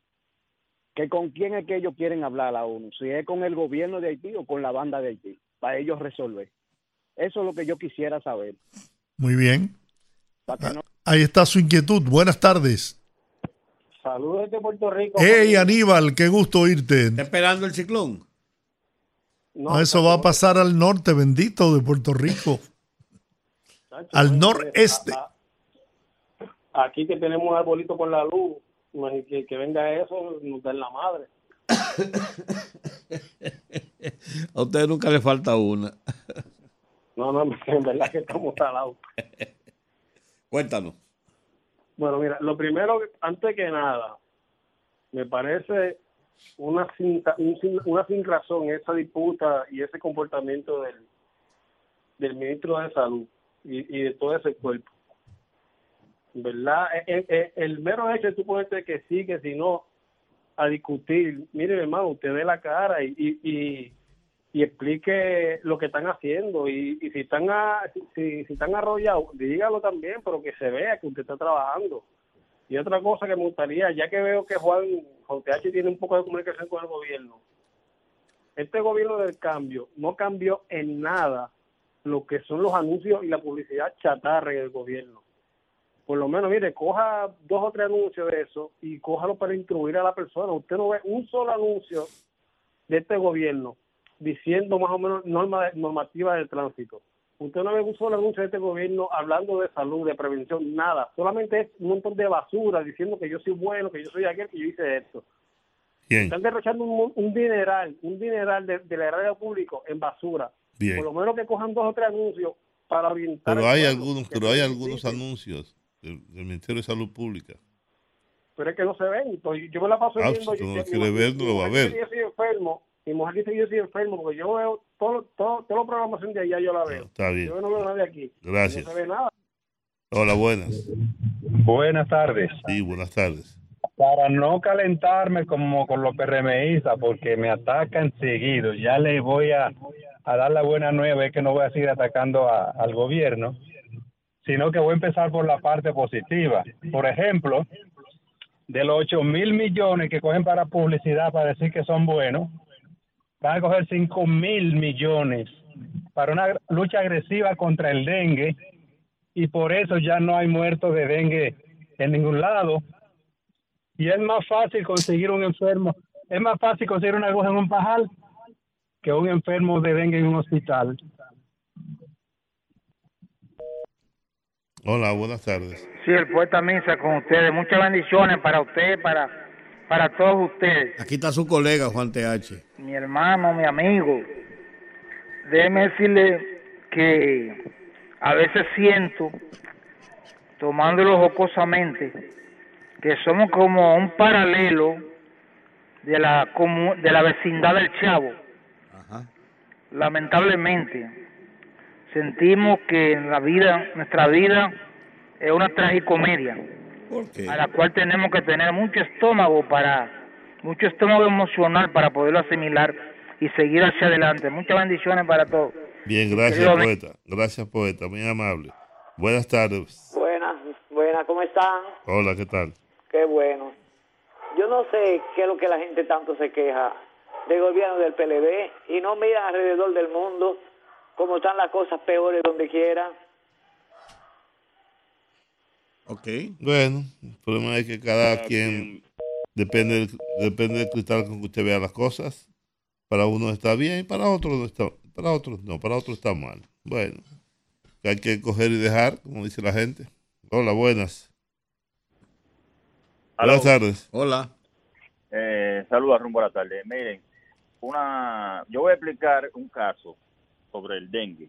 La gente cree como que el gobierno es el culpable del dengue. Señores, no es así.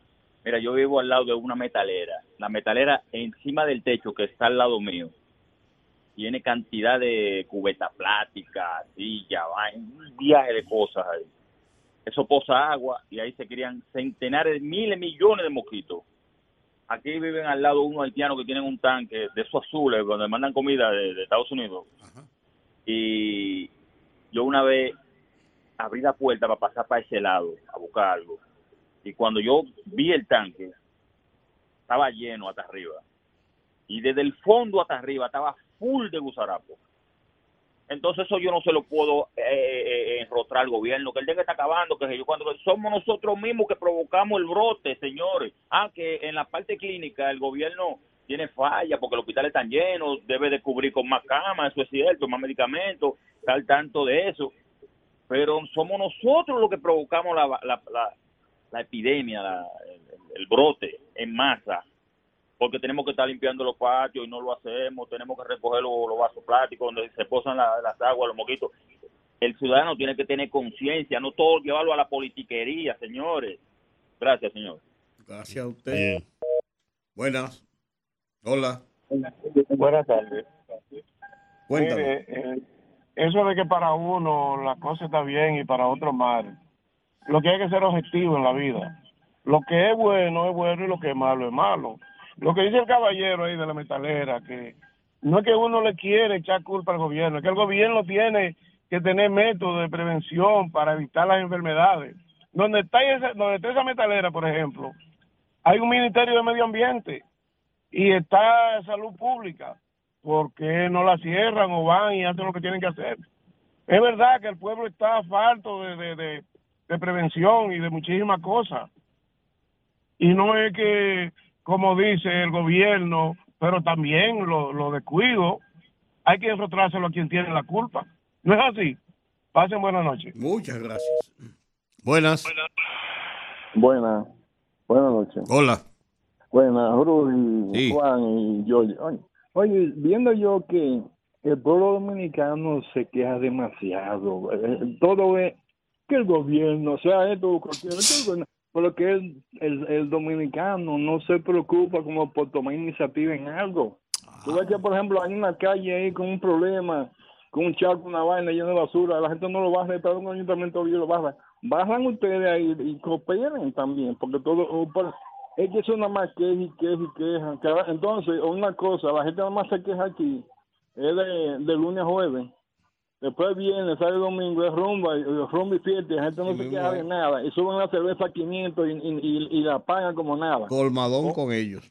Claro. Señores, mire, ah, para, el viernes de Bellonera, yo quiero una canción que... Pero hoy es, miércoles. Sí. Hoy es miércoles. No, pero para que lo tengan pendiente ahí de Rocío Durcan. Eh, ¿Cuál es? Solo tú. Solo, Solo tú. No, no, no, no, no, no, no, no. Tú, ah. nadie es como tú, Rocío Durcan. Ah, oye, oh, Rocío Durcan. Está bien. Ok, buenas tardes. Dígame. Hola, ah. buenas tardes. Hola. Buenas tardes. Es verdad que nos quejamos 60 años, mucho. 60 años. Yo estuve, tú vas de viaje. No hay los supermercados tan suplidos como nosotros. ¿Cuánto nos quejamos? Así es. Pero es verdad, wow. Y todo el mundo quiere que el presidente resuelva. Y el presidente, y el presidente. El presidente tiene tiempo para esas cosas. ¿Eh? Buenas tardes. No, yo. Pero el ah, sí. Aquí está. Aquí está buenas tardes. Buenas tardes. Buenas. Pero, Juan ahora se queja porque se queja mucho, pero él parecía Jeremías en el Anda el diablo, tú sí me jodes, coñazo. Coño. Se me tienes harto. No joda. Estoy diciendo una cosa que la gente se queja, que se queje está bien. Yo no estoy diciendo que está mal. Ay, ay, ay, entonces llama dos veces, tres veces, cuatro veces. Qué necio ese tipo. Oh, oh, que siga, siga su vaina, está bien. Él tiene derecho a, hacer de la, PUPU, o del PLD, o, del Partido Romano, que le dé su gana, pero no me, no me joda a mí. Sí, buenas tardes. Buenas tardes, Juan. Hola. ¿Él tiene una obsesión? Ay, ay, ay, ay, ay. Hola. ¿Conmigo? Sí. Es una.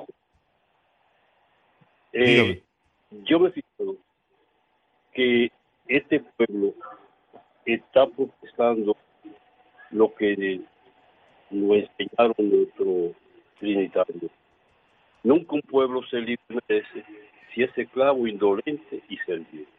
Hay una indolencia que eso no tiene parandón en la historia. Oiga, la gente puede ver cualquier vasija, cualquier utensilio con agua que sabe que eso provoca el dengue. Y ellos, ellos se muestran indolentes, se les importa así como está esa delincuencia que se le importa matar cualquiera por nada, por, atrás de nada, y aguantar un bojote de, tiempo en la cárcel, es que, no sé, como que ha perdido el sentido de la indulgencia. Y eso es lo que está pasando. Este pueblo, esta generación que nos, tra nos trajeron, esa gente que nos gobernaron, oiga, aquí hay caminos vecinales que nunca eh, oiga, la gente nunca pensó que iba a encontrar un gobierno que por lo menos le protestara y el gobierno le sirviera. Ellos no pensaron eso. Y nunca reclamaron nada. ¿Por qué? Porque aquellos no lo atendían.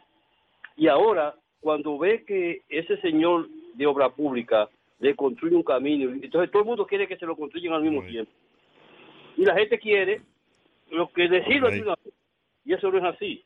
Que la pase bien. Tiene cuadrito. El cuerpo de todas las mujeres quieren tener. Tiene cuadrito. ¿Sabes qué? Que a, la, a, las mujeres les gustan los hombres con cuadritos en el pecho. Sin embargo, se ha determinado que los hombres con cuadritos en el pecho no les gustan las mujeres. Es vaina. Hola, buenas. Buenas tardes, equipo eh, poderoso. Buenas tardes, Yogi, Don Rude y Juan. Juan, ese señor cuando llame, córtalo, porque ese hombre no llama para aportar nada. Yo no, voy a cortar a nadie, ni yo. Ni es que él no aporta nada. Aquí tiene derecho a decir lo que piensa. Ese hombre, ese hombre debiera llamar para aportar algo, pero no aporta nada. Que llame para otra cosa, para aportar algo a la nación. Por siempre es fastidiándote a ti, fastidiándote a ti. Pero tú tienes tu criterio y él tiene el de él. ¿Verdad? Buenas claro. Bien. Gracias, gracias. Hola. Hola. Hola. No, no tengo a nadie. Porque además yo no me sé el número de aquí. ¿Qué cosa? Yo oye que se lo sabe. 809-682-9850. Y no se lo da a nadie. 809-682-9850. Las internacionales, sin cargos, en el 1-833-380-0062. Buenas noches. Familia, disculpe que volví a llamar. No, no importa. Juan, corrija, corrija eso que usted dijo ahí de los cuadritos. Vamos a ver si nos respetamos. Yo no, yo, yo nunca miro para el otro lado. ¿Quién es? ¿Quién es? Aníbal de Puerto Rico, que él nunca ha mirado para otro lado y él tiene cuadritos. es que se está quejando. había que ver si es verdad. Buenas. Buenas tardes. Yo me estoy riendo con Juan aquí. Que Juan, caramba, es verdad, la gente no ve así, tanto insistir. Y para, y para responder al señor que llama de San Carlos, que él dice que en 16 años no le reclamaron al gobierno. Sí, Teófilo Almonte le reclamó los 16 años a Danilo Medina y a Leonel Fernández Reina por, lo, por los 7 kilómetros de Baja Boniquito. Que nada más no es ahora, no. Lo que pasa es que ni Leonel, ni Danilo y, ya, ni, ni Adalina Ascensión han hecho nada por nosotros.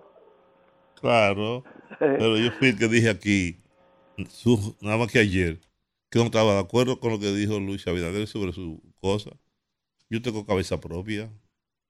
Claro. Hola, buenas. Buenas tardes. Eh, el, que vive al lado de la metalera que está llamando de nuevo. Adelante. Un llamado a, a salud pública y a medio ambiente del ayuntamiento. Tienen que venir, inspeccionar eso ahí porque eso está haciendo mucho daño esa metalera. Rafael Atoa, número 6, casi esquina Vicente Noble en Villa En Villa Francisco. Sí, Rafael Atoa, número 6, casi esquina Vicente Noble. Una calle paralela a las honradas. Bien. Exactamente, paralela a las honradas. La honrada me pues, queda atrás. Yo sé lo que te estoy diciendo. Oh, pues imagínate tú. Todos esos bares. Sí, claro. Todos esos bares por ahí.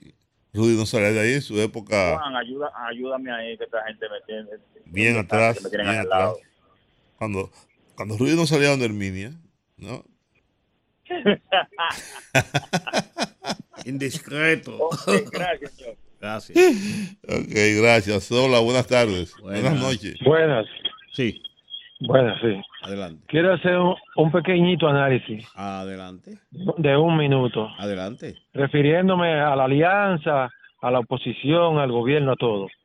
Por ejemplo, para mí, para Leonel Fernández, esa alianza en vez de ser una victoria es una derrota.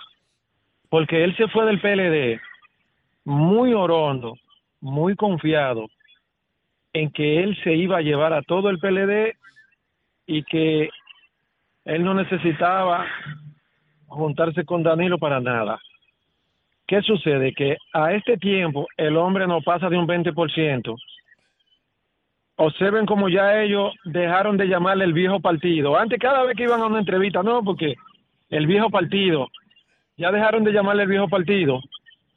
Ha tenido que recoger su palabra. hoy en día yo diría que no valió la pena que se fuera, porque si él se hubiese quedado, él tuviera mejor posición porque hoy día él fuera el candidato del PLD. Nadie le iba a disputar la candidatura. Sin embargo, él se fue, rompió el partido creyendo que todo el mundo se iba con él y que don Lionel, entonces ahora ha tenido que volver atrás, retirar lo que dijo, a ver si compite. Ahora yo quiero preguntarle a, a, Rudy González, a Rudy González, que priven analista profundo y esas cosas. ¿Qué va a pasar con el PLD?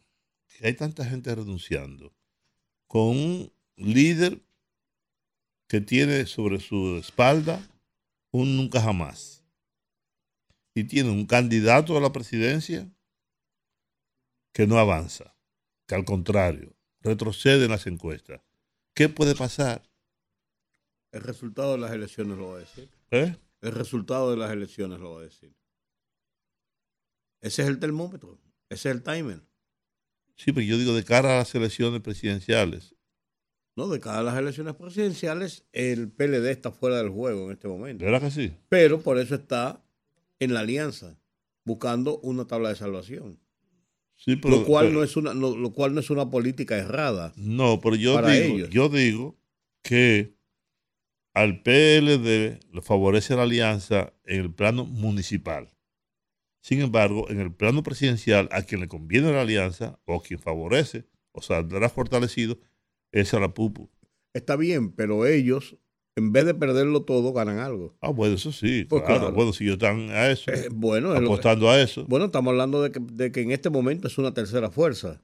Y en, una, en un proceso electoral siempre hay dos cosas. yo, no diría, yo, no diría eso, que es una tercera fuerza. No, no, no, no. Ellos son una tercera fuerza en este momento. La candidatura presidencial. Ah, bueno, la candidatura presidencial. Estamos, estamos hablando de la presidencial. La candidatura presidencial ellos son una tercera fuerza. Y siendo una tercera fuerza, las elecciones se polarizan regularmente. Entonces, ellos tienen más que ganar yendo a una alianza que perder. Porque lo van a perder todo, de todas maneras. Dice, dice Francisco Javier, es una de sus tesis, esa precisamente, que si van separados, la derrota es inminente y aplastante. Claro. Que solamente lo salva una posible. Vamos a tomar esta llamada. Sí, sí, pues una lógica. Esta llamada. Buenas noches. Dígame, buenas. Me gustaría saber. Hola. Buenas, sí, buenas. Sí. Me gustaría saber, ustedes que saben de política, los Pues partidos políticos no enseñan. Hable un poco más alto, por favor. Sí, Los partidos políticos no enseñan a sus militantes que en, que en una competencia se, se, hay que saber perder y saber ganar, que no hay que irse porque se pierda. Eso no se le enseña. Se lo enseñan, pero no aprenden. Bueno, pero eso no, No, se le eso enseña solamente enseña. a los partidos políticos. Eso es un, es un, es un ejercicio de Desde educación, niño de, educación de educación doméstica, claro. Sí, pero Muchas también- gracias. Con esta llamada pero nos también hay que ver despedimos. si tú pierdes de verdad o es que te lo quitan. Hasta mañana, Bueno. amigos. Eh, estaremos aquí a las 5 de la tarde, ya en el pre-viernes de Bellonera. Ah, por fin ya me estás acercando al viernes. Hasta de mañana. Bellonera. Rumba 98.5, una emisora RCC Media.